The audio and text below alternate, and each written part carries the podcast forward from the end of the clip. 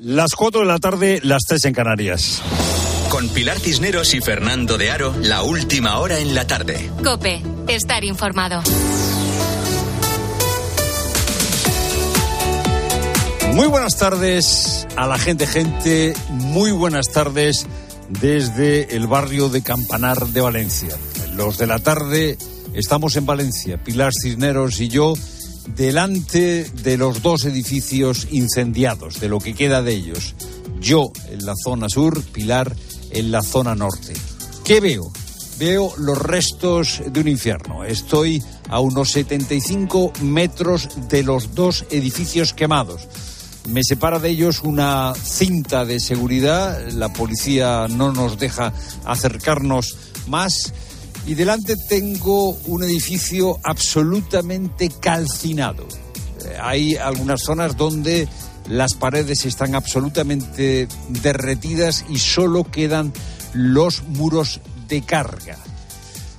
También huelo, huelo a quemado, huelo a plástico quemado. En la zona eh, por la que yo estoy no hay restos de la fachada, pero en la zona que está Pilar Cisneros sí hay restos eh, de la fachada que ha ido llevando el viento.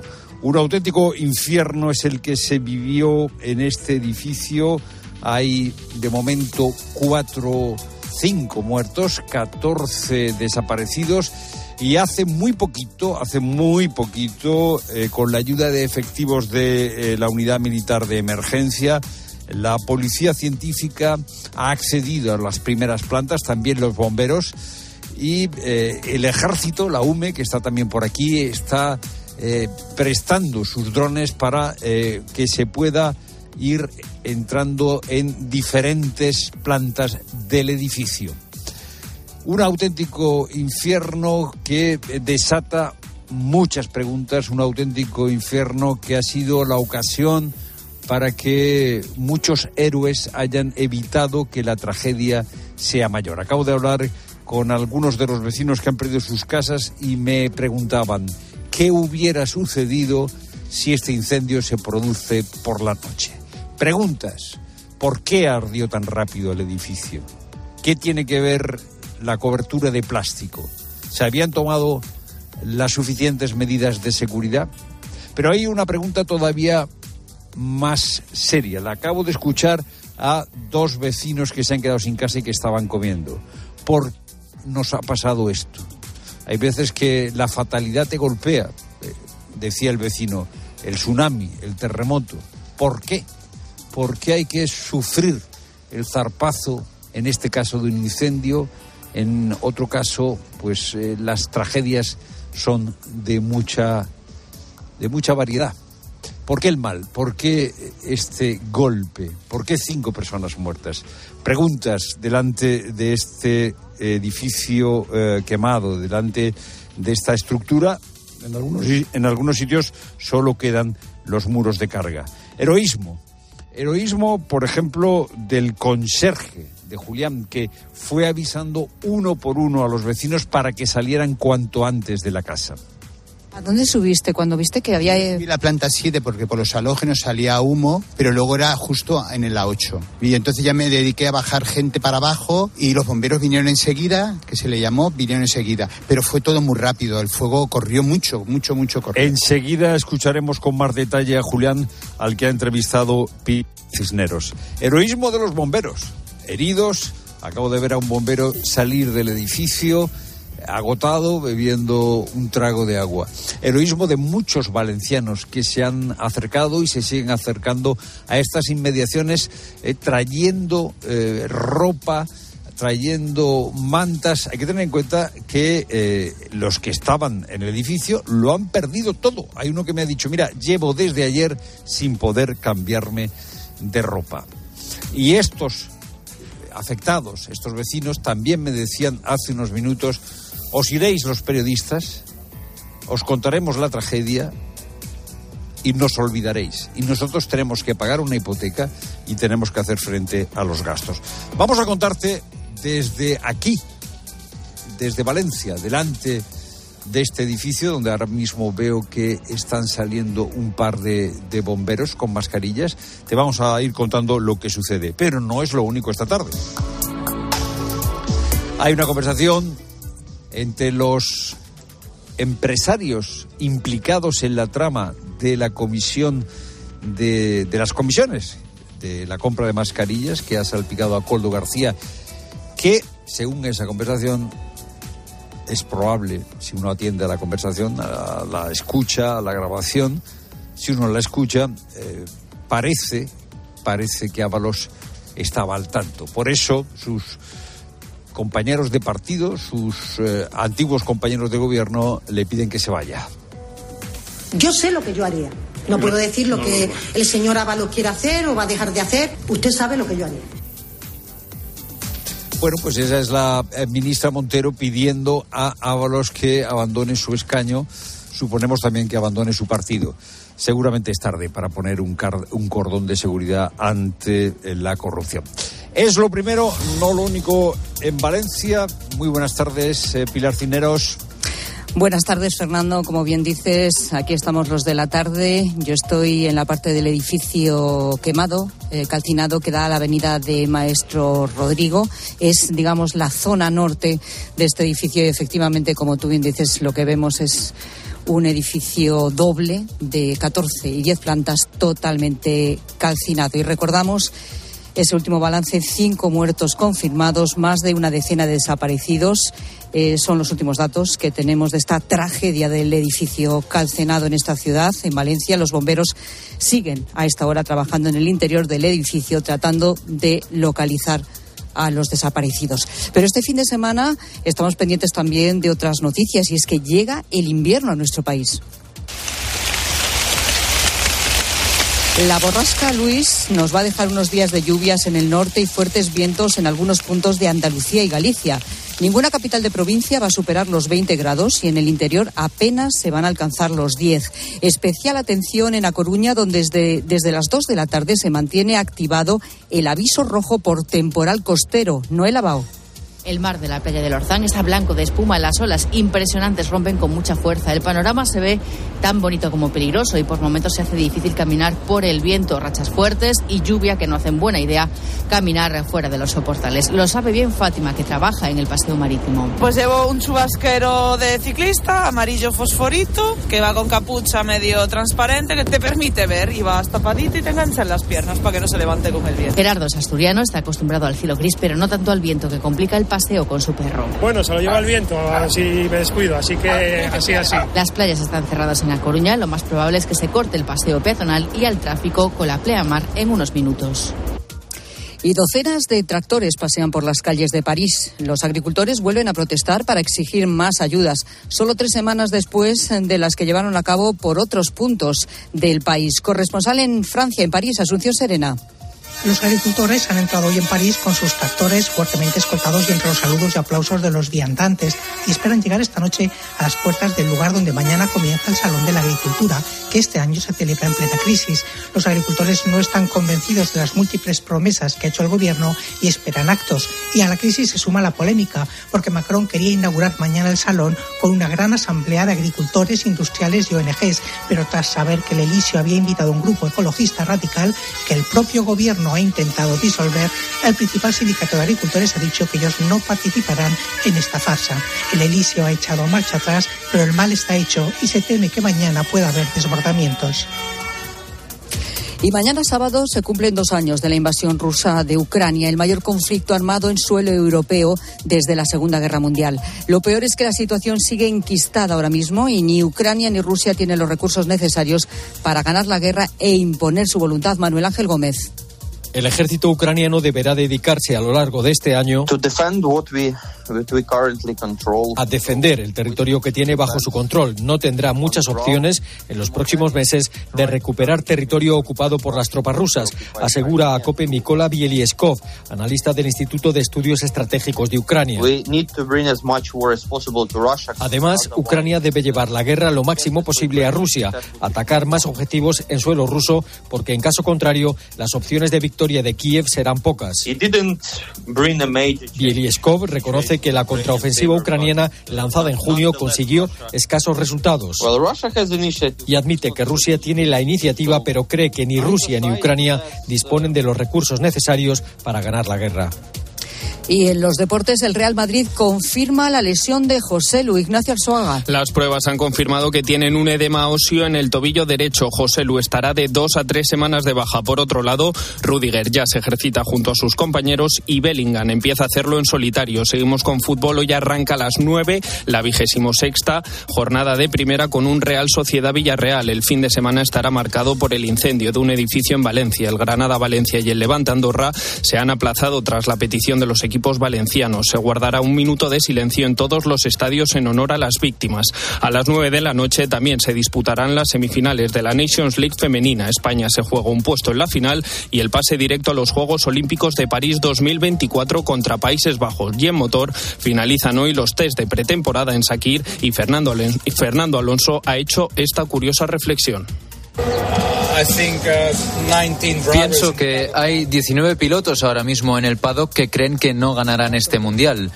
Pasa así en el 99% de tu carrera. Es un deporte brutal en este aspecto.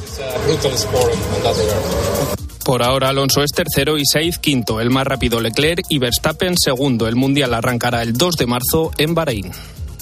Tiempo ya para la información de tu cope más cercana. Pilar Cisneros y Fernando de Aro. La tarde. Nara Seguros de Salud y Vida te ofrece la información de Madrid. ¿Qué tal? Buenas tardes. 9 grados y cielo gris en Cibeles. Nos espera un fin de semana de ambiente invernal con lluvia y con 12 grados de máxima. En cuanto al tráfico, accidente de salida en la A4 en Pinto. Circulación lenta de salida por lados en Torrejón, A3 en Rivas, A5 Móstoles y Arroyomolinos y en la M40 en Coslada sentido A3. El alcalde Martínez Almeida ha pedido al presidente Sánchez que explique a los madrileños por qué en la votación del Consejo Europeo, donde el voto va por países, Frankfurt salió elegida como sede de la nueva Agencia Europea contra el Blanqueo de Capitales y no fue Madrid. Todos los votos de los países, incluido el de España, se los llevó la ciudad alemana, según ha denunciado Martínez Almeida. Escuchas la tarde de Copé con todo lo que te interesa, con Pilar Cisneros y Fernando de Aro.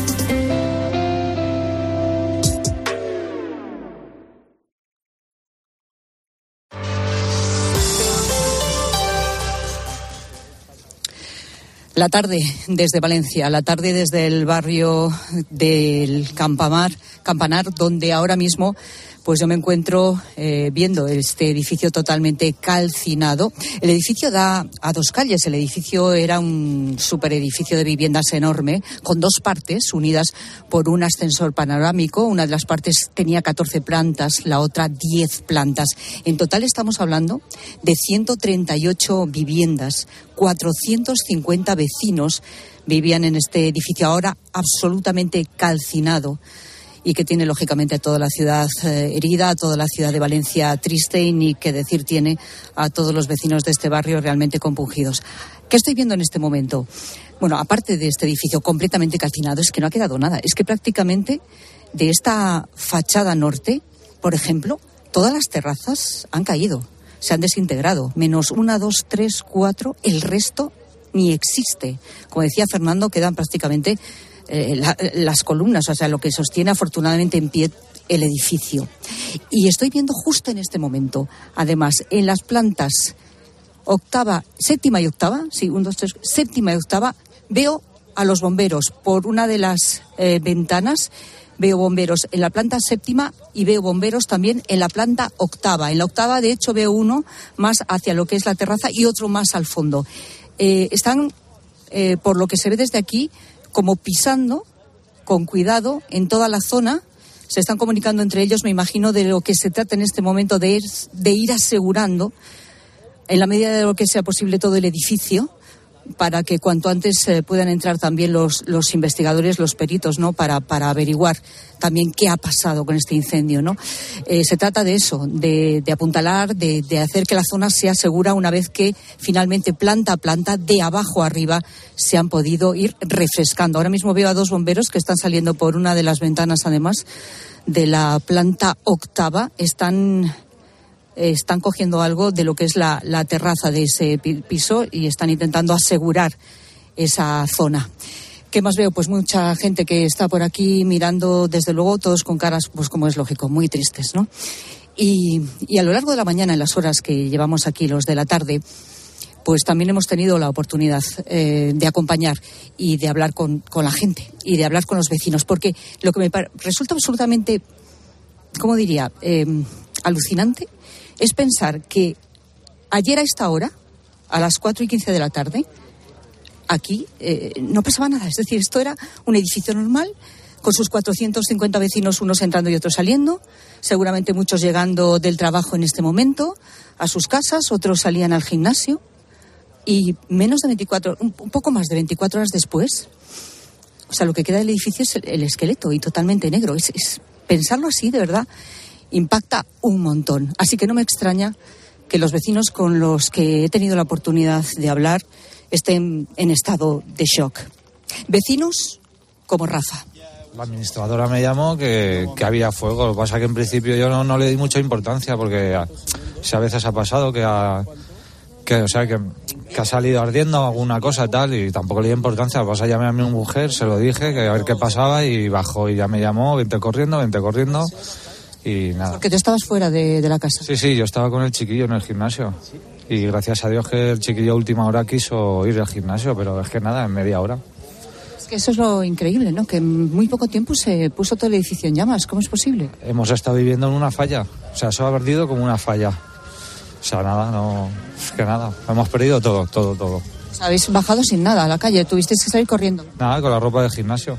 Yo venía del gimnasio y mi mujer se vistió con lo justo y ya está. Cuando tú llamaste a tu mujer, ella no se había enterado de que estaba medio edificio ya ardiendo. No, no, en principio se quedó en casa, dice que se quedó encerrada en casa, pero luego ya le dio cosa y se bajó. Y se bajó y vio todo. ¿Tenéis eh, ma- compañeros, vecinos eh, que conocéis y que, bueno, también lo han perdido todo, pero que estén en el hospital o algo? No, afortunadamente no. No, sí, bueno, es que no sabemos aún, porque todo es incierto, pero no, tampoco quiero hablar de eso, pero que es que no lo sabemos. Hasta que no sea oficial y eso tampoco quiero. Claro, porque son cosas muy. ¿Sabes? ¿Dónde habéis pasado la noche, Rafa? En la casa de mis padres. Casa de mis padres y ya está. Y- Lo importante es estar bien. Sí, sí, ¿no? Estas circunstancias, digo. Sí, no, sí, podría haber sido peor. Si esto pasa de noche, aquí morimos todos. En media hora, como se propagó, aquí muere un montón de gente. Pero vamos, menos mal que fue a estas horas. Si llega a ser de noche, no lo contamos. Gracias por atenderme y ánimo. Gracias. Lo decía Rafa, ¿no? Si llega a ser de noche, ¿qué hubiera ocurrido con todos los vecinos dentro y a lo mejor durmiendo? Porque es cierto, ¿eh? Es que fue media hora, que es una cosa increíble a la que vamos a intentar responder también esta tarde. ¿Cómo es posible que en media hora de un incendio que se hizo en un edificio, en un piso de una planta, traspasara de toda, a todo el edificio completo, hacia arriba, hacia abajo y en los laterales también? Y he hablado con Belén. Belén, a Belén la pilló en su segunda residencia y ella sigue sin creerse todavía lo que está viviendo. ¿Vivías en el edificio? Sí, piso 4, puerta 41. Pasa es que ayer nos pilló justo que estábamos en Denia, así es que no lo hemos vivido en directo, solo a través de los vecinos y mis cámaras de seguridad de dentro de casa. Vi- Vimos cómo se iba quemando todo poco a poco, hasta que las cámaras fallaron, claro. ¿Cómo están tus vecinos? Mis vecinos muy mal. Ahí quiero, por favor, intentar localizar a un bombero, que gracias a él se salvaron mis vecinos, que él es, él es tetrapléjico y no se puede mover y están en un hospital. No pueden acceder a una vivienda normal porque necesita cuidados especiales. Por favor, esa familia necesita mucha, mucha ayuda. Todos necesitan ayuda, pero esa especialmente, gracias a ese bombero, ha salvado la vida a, esa- a esas personas. Y el Julián, el- nuestro conserje, es, ha salvado muchas vidas, muchas. muchas Fue casa por casa, ¿no? casa por casa, sí. Avisando a toda la gente. Sí, sí, avisando a toda la gente. Él, él es un auténtico héroe en esta, en esta historia. Oye, ¿conocías a las dos personas que estaban en el balcón, que vivimos todos con angustia ese rescate? No, no los conozco. No sé si eran a lo mejor alquilados o propietarios. Son gente joven y a lo mejor son, son recientes. Yo tengo el piso desde el año 2000. 2000. Tranquila, estás templando, tranquila, tranquila. No, 2008. Pues mira, he, he perdido toda mi casa, toda mi casa en Valencia. Tengo una segunda residencia en Denia y de momento somos afortunados de tener una segunda residencia, sí. ¿Dónde os estáis quedando ahora? En Denia. Iremos y vendremos. Y estás muy preocupado sobre todo por tus vecinos. Sí. ¿Alguno está en el hospital? El, el señor tetrapléjico que me dice. Sí, por favor. ¿Cómo se llama? De nom- Purificación y Jesús, por favor, ayudarles a esas personas. Gracias. Gracias, muchas gracias. Belén, súper afectada. Y Belén que hablaba de Julián. Lo dice ella, ¿eh? Y lo dice toda la gente, y lo dicen todos los vecinos, que no es que sea cosa mía, que Julián el conserje ha sido de verdad el héroe de esta historia, porque gracias a su actuación se pudo salvar mucha gente. Y Julián, pues no quería hablar, porque no podía, porque realmente le costaba hacerlo. Pero finalmente ha hablado con nosotros, con los de la tarde. Julián es el conserje de la finca que se ha arrasado por el fuego aquí en Valencia. Julián, he visto cómo los vecinos llegaban esta mañana y todos te abrazaban, pero te abrazaban además con un sentimiento extraordinario. ¿Qué pasó ayer? Porque se quemó una vivienda y pues el fuego a- a- abrasó todo, la- todo el edificio, la verdad. ¿Dónde estabas tú y cómo, cómo viste el fuego cuando te Yo estaba abajo, subí porque había mucho humo y eso es lo que ocurrió. Y, y el fuego lo abrazó, abrazó todo, todo el edificio muy rápidamente. ¿A dónde subiste cuando viste que había... Subí la planta 7 porque por los halógenos salía humo, pero luego era justo en la 8. Y entonces ya me dediqué a bajar gente para abajo y los bomberos vinieron enseguida, que se le llamó, vinieron enseguida. Pero fue todo muy rápido, el fuego corrió mucho, mucho, mucho corrió. O sea, tuviste que ir puerta a puerta, la gente no se había enterado de nada. No, fue, fue bajando, pero llegó un momento que había tanto humo, tanto humo, que no había gente que se ha quedado, por desgracia, se ha quedado dentro. Pero tú hiciste todo lo que pudiste. Eh, Sí, hasta los bomberos llegó un momento que no me dejaron subir. ¿Cuánta gente pudiste sacar ayer? No me acuerdo, ahora de, no me acuerdo, de cabeza no me acuerdo, pero sí que salió gente, sí. En esos momentos eh, solo se piensa en ayudar, ayudar y salir y salir. ¿no? Que sí, me dijeron los bomberos que me quedara en el patio de la entrada por si ellos necesitaban algo, me lo pedían. Pero eso. ¿Tuviste que ayudar a alguien a salir, alguien que quizá es mayor? Mayores, sí, sí. Lo primero fui a por los mayores, sí. Claro, que gente a la que conoces de toda la vida. Sí, sí. Y que te están ahora muy agradecidos, Julián. Sí, la verdad que... Pero sí, yo estoy ahí para ayudarles, siempre he estado a ayudarles. Y más en estas situaciones tan, tan duras para todos, la verdad. Eh, he visto y he oído cómo ellos mismos, los vecinos, te decían que tú eres el héroe de todo lo que ha pasado aquí. Sí, me lo han dicho, sí. ¿Y eso cómo te hace sentir? Hombre, pues... Pues yo lo he hecho de corazón y yo lo, lo que quería era ayudarles y, y lo que ha pasado es tan, tan gordo y tan fuerte, madre mía. Que ni iba a yo a lo mejor pensaba que eh, sí, el incendio que se quemara eh, la vivienda esa en un momento dado, pero lo que sucedió es que se quemó todo, el- toda la finca entera, eso es, fue demasiado, demasiado. Es como una antorcha, además en tan poco tiempo. Fue algo muy rápido, todo muy rápido, de verdad. Muy rápido todo. ¿Has podido dormir, Julián? No, no he dormido nada, no. No, porque anoche aparte estuve a la comisaría, estuvimos llamando a, a los vecinos a ver quién, quién localizamos, a quién no, y fue, la verdad que fue duro. Y luego me acercaron a casa, pero fue muy duro, la verdad que fue duro. ¿Hay alguna persona que conocieras especialmente y que Ya no va a estar con nosotros. o que no o que esté o que esté desaparecida? Sí, bueno, no está de- desaparecida, está ahí.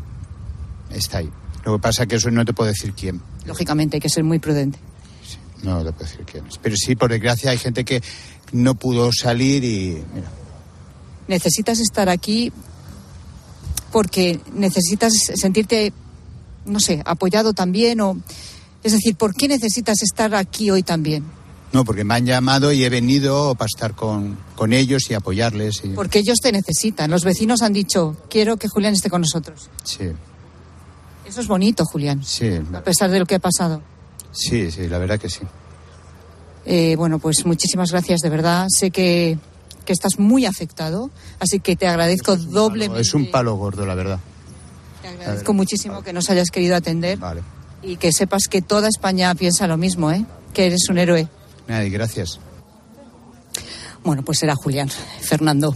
Eh, hay en, este- en toda tragedia, y esto es una tragedia impresionante, siempre hay alguna persona especial, algún héroe, y esta vez, pues desde luego, entre todos ha sido Julián. Sin duda, Eh. porque podría haberse eh, intentado poner a salvo, quitarse de en medio y sin embargo Exacto. estuvo ahí hasta que Hasta el último que momento. pudo, hasta que le dejaron Exacto. seguir.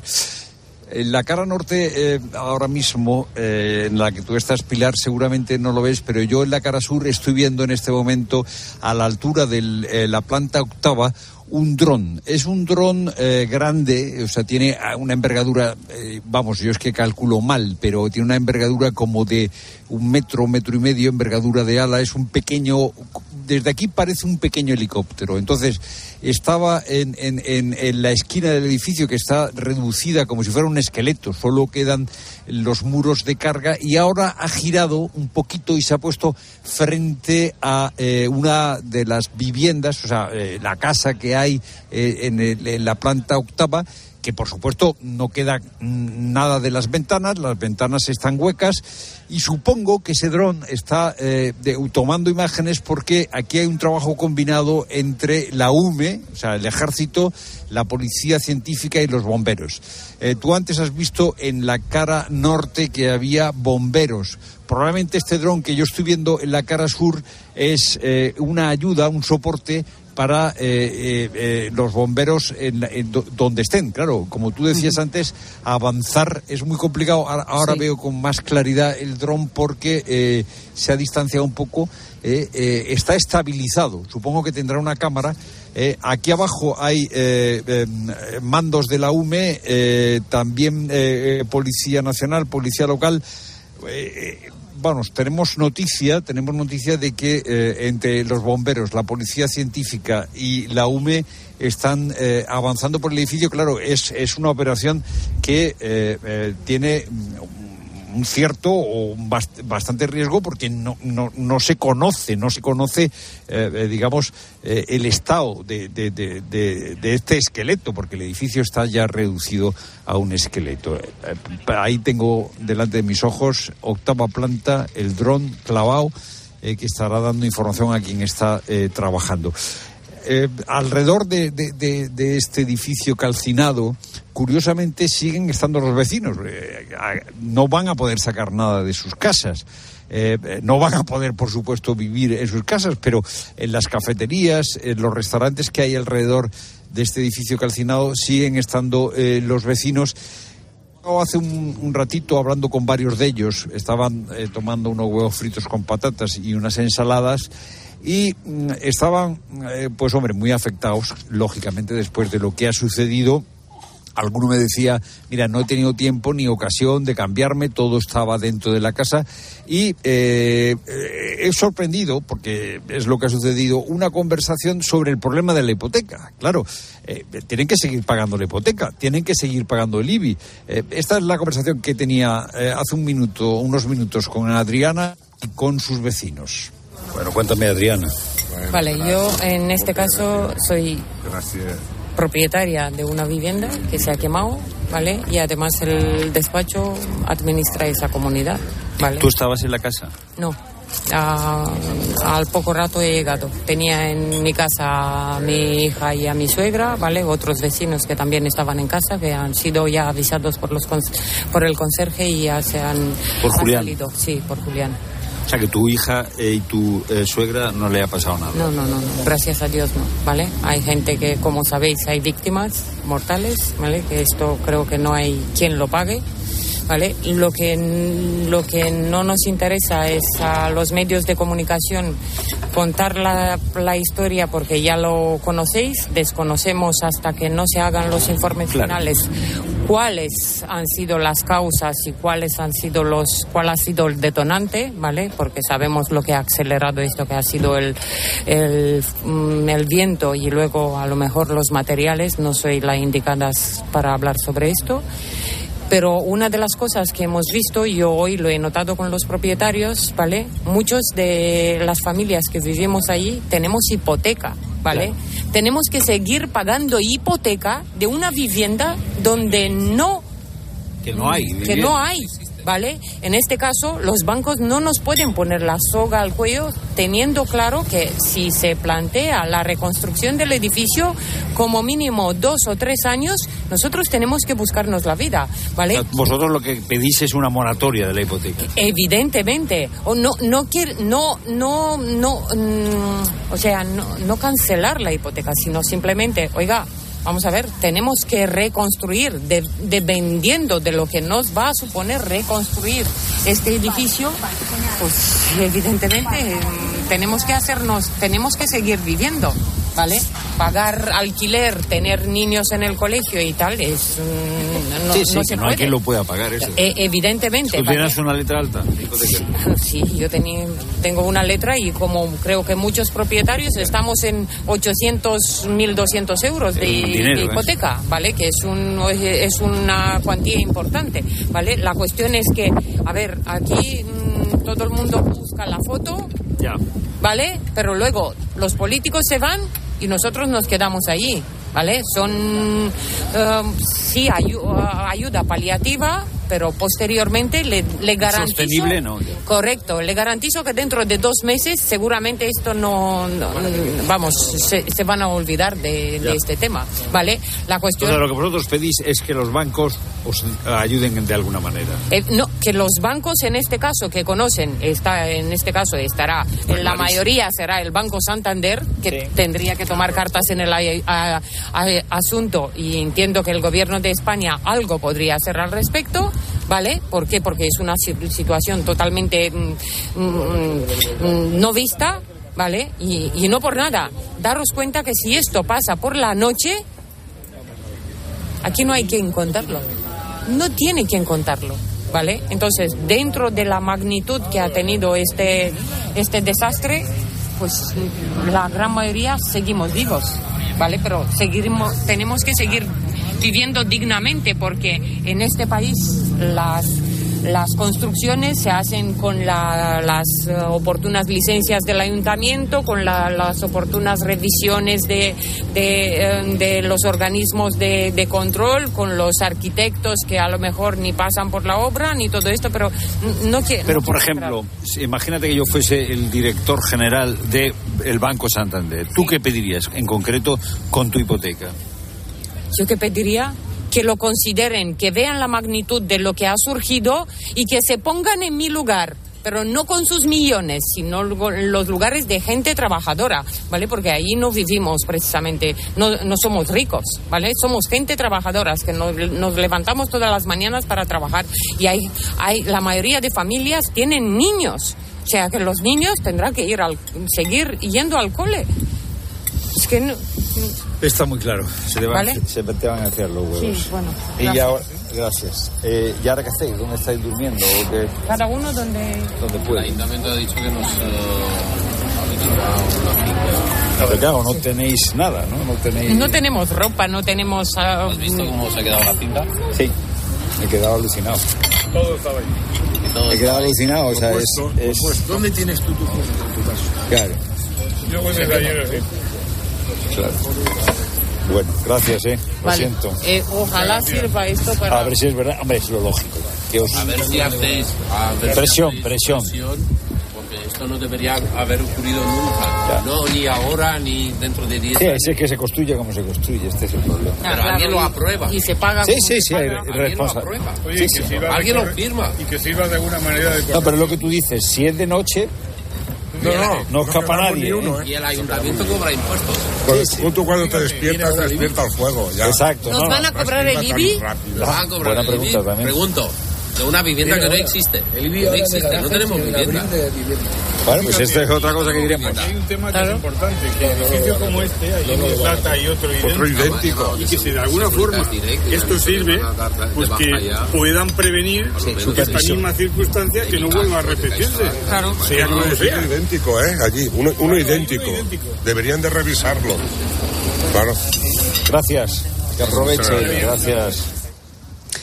Estamos los de la tarde pasando estas horas con las personas que lo han perdido todo, escuchando, eh, bueno, el shock que todavía tienen en el corazón y en la cabeza y escuchando sus preocupaciones. Acabamos de escuchar eh, la preocupación por la hipoteca, la preocupación por el IBI. Tú antes, Pilar, eh, escuchabas al portero eh, y a su acto de heroísmo, sus, muchos actos de, heroísmo. Qué importante es estar cerca de la gente en estos momentos, de gente que lo ha aprendido todo. Sin duda. Y también de esas preguntas que hace la gente, que nos preguntamos todos, efectivamente, ¿qué pasa a partir de ahora? ¿Qué pasa con esas hipotecas? Pero también qué pasa ¿no? con, con estos revestimientos y por qué ha ardido tan rápidamente. Bueno, vamos a, intentar por todos los medios dar respuesta a estas preguntas también a lo largo de la tarde. Esto es una tragedia sin paliativos y desde luego ante esto, eh, ¿qué, otra cosa es importante? Pero Fernando, mm, también hay un nombre eh, importante que es el, el, nombre del día de las noticias de hoy, de ayer, de mañana y vete tú a saber de cuántos días, que es el de Coldo García. Y enseguida contamos también qué novedades hay en torno a esta historia. Sí, sí Sí, sí, porque el cerco en torno a Ábalos se va cerrando, Pilar. Enseguida hablamos de ello. Pilar Cisneros y Fernando de Aro. La tarde. Cope, estar informado. La radio es más radio cuando nos escuchamos. Los enfermos de ELA fueron al Congreso a denunciar su abandono. Un SUE, el exportero de Barça, Osasuna, Sevilla, etc. Es enfermo de ELA. Es una de las caras visibles y famosas que está luchando porque haya una ley. Creo que he contado cinco. 350 diputados a los que pagamos el sueldo. Solo cinco. Solo cinco anduvieron por ahí. Los enfermos, que son más de 4.000 en España, están pidiendo que se tramite una ley de ayuda para vivir dignamente. Pepe es enfermo de la. Ahora mismo... Ya la enfermedad El esfuerzo que tuvieron que hacer para ir allí, para estar en ese escenario, en el Congreso de los Diputados, muchos de estos enfermos. Si una cosa como esta no moviliza las conciencias y la sensibilidad, luego que no nos. Cope. La radio es más radio cuando nos escuchamos. Descubre los diseños exclusivos y los productos innovadores de las tiendas porcelanosa. Piezas de gran formato, griferías con sistemas de ahorro, cocinas de inducción invisibles. La casa de tus sueños está en porcelanosa. Y ahora, del 1 al 16 de marzo, aprovecha los días porcelanosa con descuentos muy especiales. Porcelanosa. 29. Tus nuevas gafas graduadas de Sol Optical. Estrena gafas por solo 29 euros. Infórmate en soloptical.com. Escuchas la tarde. Y recuerda, la mejor experiencia y el mejor sonido solo los encuentras en cope.es y en la aplicación móvil. Descárgatela.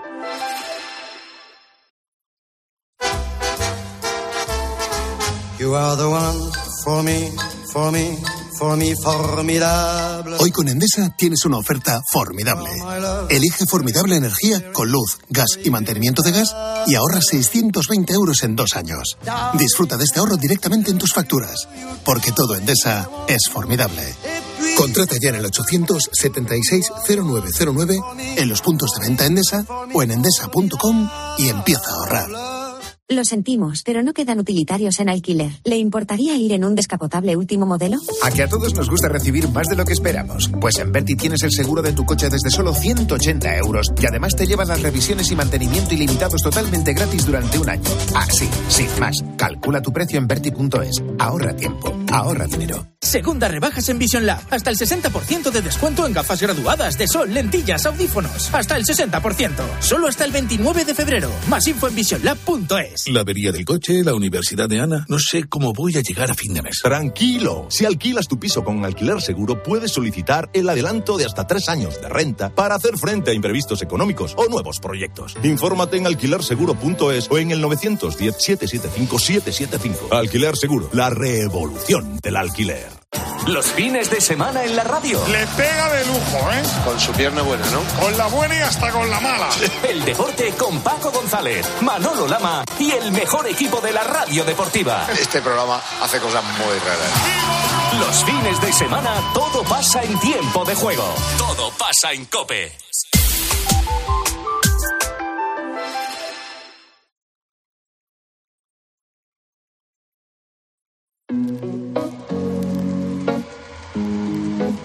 Escuchas la tarde. Con Pilar Cisneros y Fernando de Aro. Cope, estar informado. Hoy estamos haciendo la tarde desde Valencia, frente a los edificios incendiados. Aquí han estado el presidente del gobierno, el presidente de la Comunidad Valenciana, la alcaldesa de Valencia. Nosotros estamos aquí para proveer de todas las ayudas, de todo tipo. Con respecto a las ayudas que vamos a poner en marcha ya en un pleno extraordinario. No habíamos vivido una tragedia similar.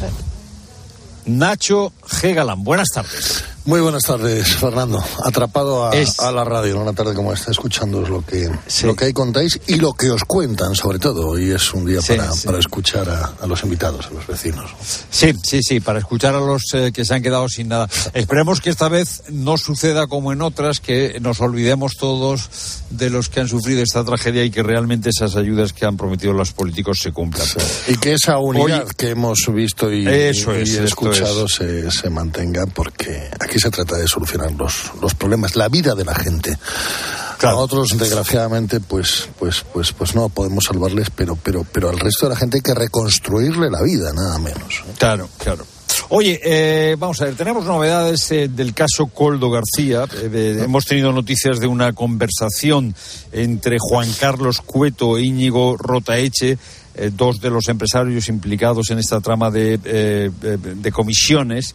Eh, y en la frase que se ha, que ha trascendido, uno le dice al otro, eso era un favor que le pedía a tu vecino, su vecino Escoldo, y a su ex jefe bueno, parece que eh, el cerco en torno a Ábalos se cierra, al menos esa es la sensación que, yo tengo. ¿A ti qué te parece? La sensación es que se va cerrando el, cerco en lo que hace a la investigación, como tú apuntas, pero ojo, eh, también el cerco político. Eh.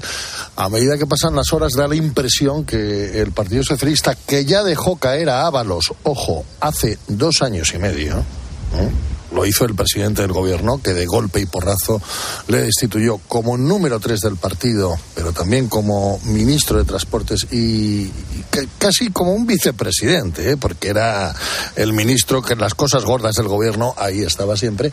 Bueno, pues dos años después me temo que el Partido Socialista mm, vuelve también a dejarle caer hoy escuchando a María Jesús Montero, a la número dos del PSOE, ¿eh? y en calidad de eso, ¿eh? no tanto de ministra de Hacienda, pues... Eh, espérate que vamos a oírla, vamos a oír a Montero. Yo sé lo que yo haría. No puedo decir lo que el señor Ábalos quiere hacer o va a dejar de hacer. Usted sabe lo que yo haría. Pues es lo mismo que ha dicho la ministra Robles. Eso, espera que escuchamos a Robles. Cada uno tiene que saber lo que, lo que tiene que hacer eso, bueno, es que más que abrir una puerta es, pegarte una patada en el culo para que te salgas de la, puerta, por la puerta. De la salida eh, eh, está, está por ahí. Date cuenta, date cuenta además que es que Ábalos eh, no ya solo es que tenga la condición de, militante socialista, que eso sí que lo tiene el PSOE en su mano ahora mismo.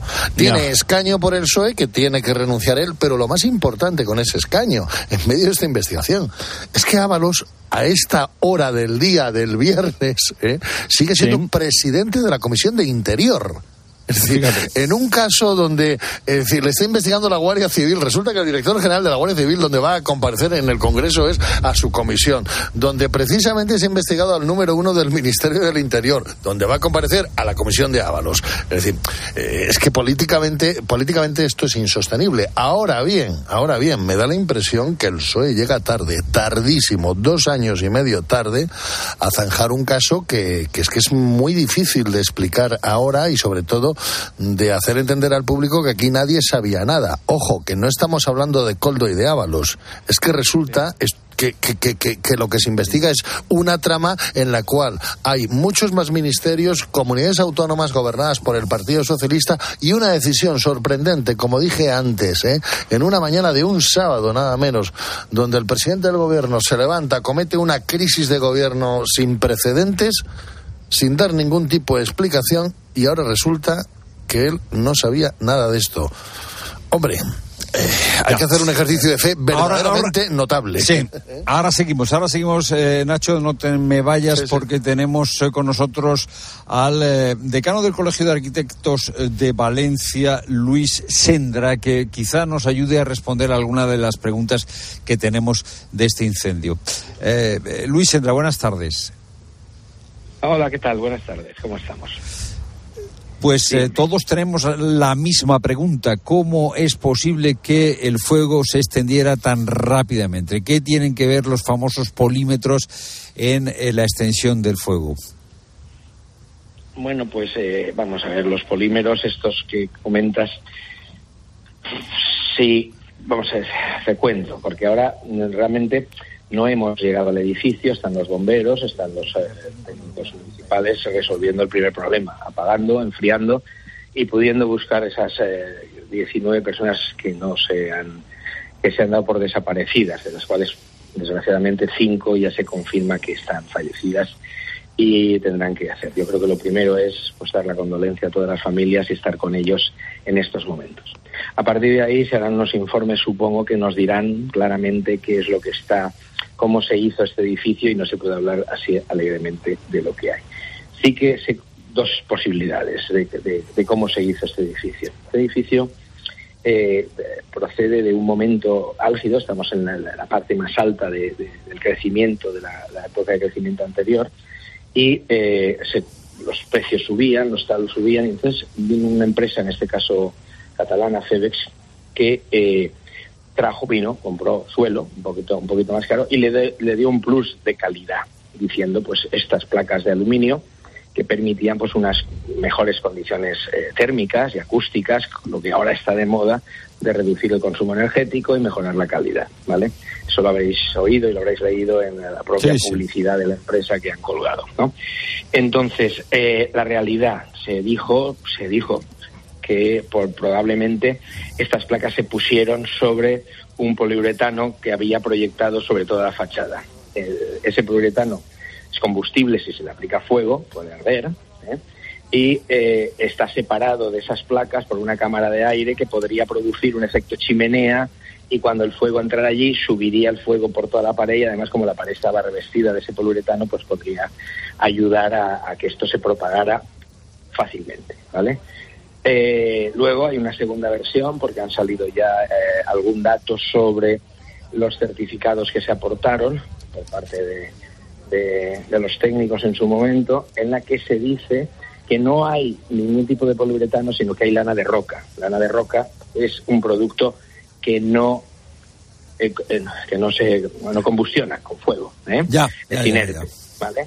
Y sobre ese producto lo que se aplicó, se aplicó son unas placas como decía la compañía, hemos puesto unas placas aquí magníficas de aluminio que dan un carácter moderno, no sé qué. Esas placas son un compact, porque se, se, habla de placas, pero no se puede hablar de marcas. Habían varias marcas en el mercado. Claro. Ellos, de hecho, ellos cuando hablan, dice placas tipo Alucu, ¿sabes? Eso es una marca, ¿vale? Es decir, que no iban a poner la marca, iban a poner otra marca. De hecho, se puso otra marca. Eso se llamaba compact y eso son dos láminas de aluminio que dentro tienen un componente, también polimérico, que en su momento es el polietileno polietileno. Entonces, ese componente se hacía en ese momento, era legal absolutamente, totalmente, es un producto y era una máquina, es una, una pieza industrial, ¿vale? Entonces la vendían eh, los industriales que la fabricaban como una pieza que había pasado todos los... Eh, y ahora ya no se usa. Bueno, ahora se sigue usando la placa de compa, o sea, siguen haciendo edificios con esta formalización, pero lo que el componente que hay dentro, lo que ayudaba a que esa placa no se doblara, no se ondulara, era una cosa especie de, de sándwich donde dentro hay un producto. Pues el producto de dentro son eh, desde el 2019 y antes, yo supongo desde el 2000 antes, el, cambiaron los fabricantes industriales de esta de este de este producto cambiaron los componentes y los hicieron menos eh, eh, combustibles, ¿vale? Por decirlo de alguna manera. Claro, el fuego tendría que llevar a, llegar a la, placa, eh, atravesar el aluminio y, penetrar dentro para que ardiese. Y entonces eh, la placa se descomponía. ¿Qué puede, puede haber pasado? Pues el fuego se inicia en la terraza, es un edificio de muchas terrazas con balcones amplios, mesas, alguien estaría haciendo allí algo y le produjo que se prendiera fuego su toldo, ¿vale? El toldo. El toldo se estaban recogiendo por los vientos que en ese momento se estaban produciendo de 60 kilómetros por hora. Además, sabéis que el viento no va directamente de cara a una. donde tú quieres, el viento tiene. va por donde quiere, va. Y casualmente en ese momento iba de frente a la fachada. Por lo tanto, el fuego que se generaba en los toldos lo empujaba contra la fachada. Probablemente y la solución final se ratifica por los bomberos de que no ha habido poliuretano en la primera aplicación, sino que ha habido lo otro, pues eh, eh, será la propia placa la que ha entrado, eh, se ha calentado, se ha soltado un poco el aluminio y el, el, componente interno de la placa es el que ha ardido. Pero eso todavía no lo podemos saber. No. no lo podemos saber, pero como tenéis una interpretación, pues yo os doy todas, porque creo que debéis estar informados, que es una de las cuestiones por la que me preguntáis, ¿no? En el momento, por lo que parece, es más factible esta segunda versión. Esas placas internamente se van calentando y por eso el, el, fuego va en, en, horizontal. De donde está el fuego, el viento lo movía en horizontal y hace una especie de faja al edificio y de ahí arde hacia arriba y hacia abajo, ¿vale? Siempre más hacia arriba que hacia abajo porque el fuego tiende a subir, ¿vale? A pesar del, del viento. Y entonces, probablemente eso haya producido ese fuego contra esas placas las ha deteriorado de tal manera que la placa se ha abierto y ha dejado libre el, lo que tienen dentro, ese, ese composite. Dos hipótesis tenemos en este momento sobre esa cuestión. Sí, porque claro, no tenemos los datos de ien los, los tiene, que claro, son los técnicos que están allí. A bueno, es que están todavía... Pues Claro, claro. otra cosa que alguien haya visto en un sitio que se han puesto con un poliuretano y tal y sea capaz de decir también se puso allí. Pero usted no sabe de esto que está contándonos. Claro, claro, hay que esperar todavía. muy arriesgado hablar. Me Sí, estamos hablando con Luis Endras, decano del Colegio de Arquitectura de Valencia. Ha planteado esas dos hipótesis de la comunidad valenciana, perdón, y efectivamente esas dos hipótesis que plantea a la espera de, los análisis, porque ahora mismo tampoco estamos, por, como dice, completamente seguros de que ese revestimiento de la fachada fuera de placas de aluminio revestidas de poliuretano. Parece que sería una fachada ventilada, es decir, que habría esa cámara de aire, ¿no?, entre lo que es el forjado y esa placa. hasta ahora, pero pero lo último que es, porque es la segunda hipótesis es que la propia placa no tiene poliuretano, tiene dentro para es, una, es una especie de sándwich donde tienes aluminio, aluminio y dentro tiene un algo que la hace compacta para que no se deforme. Pero y ahí habría poli... Solo, solo una cosa, ese revestimiento en el año que se construyó el edificio, 2008, ¿era legal? Sí, sí, sí, no había, vamos a ver, no había restricciones a las fachadas, porque lo que se pensaba desde el dos, desde siempre, que los edificios ardían desde dentro. De hecho, este edificio tiene las escaleras protegidas, tiene vestíbulos, tiene. Lo que hacían es encapsular un incendio en una vivienda para que no pasara a la siguiente, sino trasladar el problema al resto, al resto de vecinos. Y entonces, si había un incendio en una planta, salías a la escalera con un doble vestíbulo y podías salir. Porque las normas de incendios de todas partes, bueno, vamos al Estado español, lo que buscan, lo que buscan básicamente es evacuar a la gente, no evitar, pues si ya está ardiendo, porque ha ardido algo, pues que la gente salga sin más problemas, ¿vale? Sí. Y son normas, por eso las normas Dime. Sí, sería un incendio entonces desde fuera y no desde dentro. Gracias, Luis Sendra, eh, por estar con nosotros. Tenemos una última hora porque la delegada. Gracias, buenas tardes, eh, Luis. Buenas tardes. Si necesitáis algo, estoy a vuestra disposición. Muchas gracias. La delegada del gobierno está diciendo que hay 10 víctimas mortales dentro del edificio. Hay que tener en cuenta que eh, hace muy poco es cuando han podido los bomberos, después de que se enfriara el edificio, entrar dentro. Esa es la última hora que tenemos sobre lo que está sucediendo aquí. Pilar y yo estamos, Pilar Cineros y yo, estamos ella en la cara norte, yo en la cara sur, a 70 metros. Sí, pues efectivamente, por eso los bomberos están dentro. Claro, es pues lo que nos temíamos, Pilar, es lo que nos temíamos que, eh, que los desaparecidos, bueno, que la cifra de muertos irá aumentando a medida que se vaya eh, desarrollando la investigación. tengo todavía por ahí, me parece, a Nacho González de Galán. escuchando, escuchando, la actualidad manda y, es, y eso es lo que estamos. Eh, Nacho, en el último minuto, ha sido una semana terrible para el gobierno, Galicia, lo de Ábalos, está por delante la negociación con Junts. ¿Cómo va la cosa? ¿Qué nos puedes contar? Mm, bueno, ha pedido más tiempo, algo de prórroga, digamos, el Partido Socialista, que es quien, quien la necesita, pero, pero Junts eh, me apuntan a mis fuentes conocedoras de estos contactos que, que se mantiene firme, eh, que quiere una amnistía de todas, todas. Esto está tasado a primeros de mes, en dos semanas lo, lo vamos a ver, porque hay que repetir esa votación dramática en el Congreso. Lo que le ocurre a este gobierno es que dramáticas me temo que van a ser esa y todas las votaciones que lleguen semana a semana. Gracias, Nacho, por ese. Un fuerte abrazo y mucho ánimo a los oyentes, especialmente a los valencianos y, a vosotros que estáis trabajando en, en una situación dura. Gracias, Nacho. Eh, repetimos esa última hora. La delegación del Gobierno de Valencia dice que hay 10 personas fallecidas dentro del edificio. Hay que ver eh, cómo va el cómputo de fallecidos. Eh, teníamos hasta hace unos minutos cinco personas muertas confirmadas, 14 desaparecidas, aunque la horquilla de desaparecidos es muy amplia hemos eh, estado hablando y vamos a seguir hablando con los afectados, con los que se han quedado sin nada. Estamos contándote eh, eh, en la tarde de COPE cómo está entrando, cómo está entrando el cuerpo de bomberos de Valencia, cómo la UME está dando cobertura. Estamos viendo desde aquí cómo está trabajando un dron que en el esqueleto del edificio que ha quedado absolutamente calcinado, ese dron ofrece imágenes porque entrar en el edificio eh, tiene riesgo y no se sabe muy bien lo que pueden encontrar. Hemos escuchado también al decano del Colegio de Arquitectos de la Comunidad Valenciana que nos ha dicho que hay dos posibles hipótesis.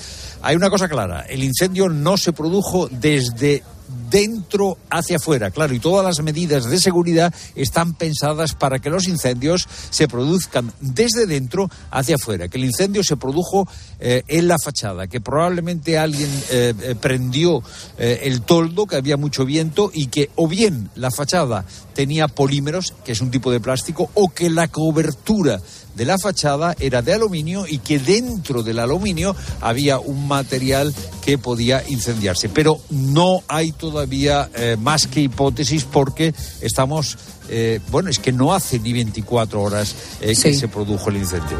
Y bueno, pues a ver, que sabíamos lo que nos eh, esperaba y a lo que nos estamos enfrentando todos, ¿no? Cuando hablábamos de desaparecidos, pero no deja de ser eh, como un puñetazo en el estómago que se vayan confirmando esos desaparecidos en, en, esa cifra de muertos que acabamos de dar, ¿no? Diez víctimas mortales dentro ya de este edificio calcinado. Es, es, realmente una tragedia terrible. Desde luego, desde la tarde lo que mandamos es un abrazo enorme a todas las familias de, de los fallecidos, de los heridos, por supuesto de todas las personas afectadas de verdad, eh, un abrazo enorme y, los, y, nuestro sentimiento, desde luego, para, para todos ellos esta tarde. ¿Y tú qué piensas? Escribe a Pilar Cisneros y a Fernando de Aro en Twitter en arroba la tarde cope o en nuestro muro de Facebook La Tarde Cope o mándanos un mensaje de voz al 607 150602. Por fin llega el fin de semana. No dejes que un dolor de cabeza te impida disfrutar de él. Por un fin de semana sin dolor con Ibudol de Kern Pharma. Al dolor de cabeza, ni agua. Al dolor muscular, ni agua. Y al dolor articular, ni agua. Ibudol es el primer ibuprofeno bebible en formato stick pack para aliviar el dolor rápidamente, con agradable sabor y sin necesidad de agua. Al dolor, ni agua. Ibudol tenía que ser de Kern Pharma. Lea las instrucciones de este medicamento y consulte al farmacéutico. Una maravilla no es solo un lugar. Una maravilla es poder viajar. Si voy a soñar, sueño con viajar. Escuchar las olas, perderme bolas. Si no encuentro el camino, me van a buscar. Cuando viajo sin prisa del tiempo, se para. ¿Cómo me las maravillaría yo? ¿Cómo me las maravillaría yo? Maravíllate con hasta 600 euros de regalo en el corte inglés y sin gastos de cancelación. Consulta condiciones. Reserva ya tu gran viaje y maravíllate con viajes el corte inglés. ¿Cómo me las maravillaría yo? ¿Cómo te las maravillarías tú?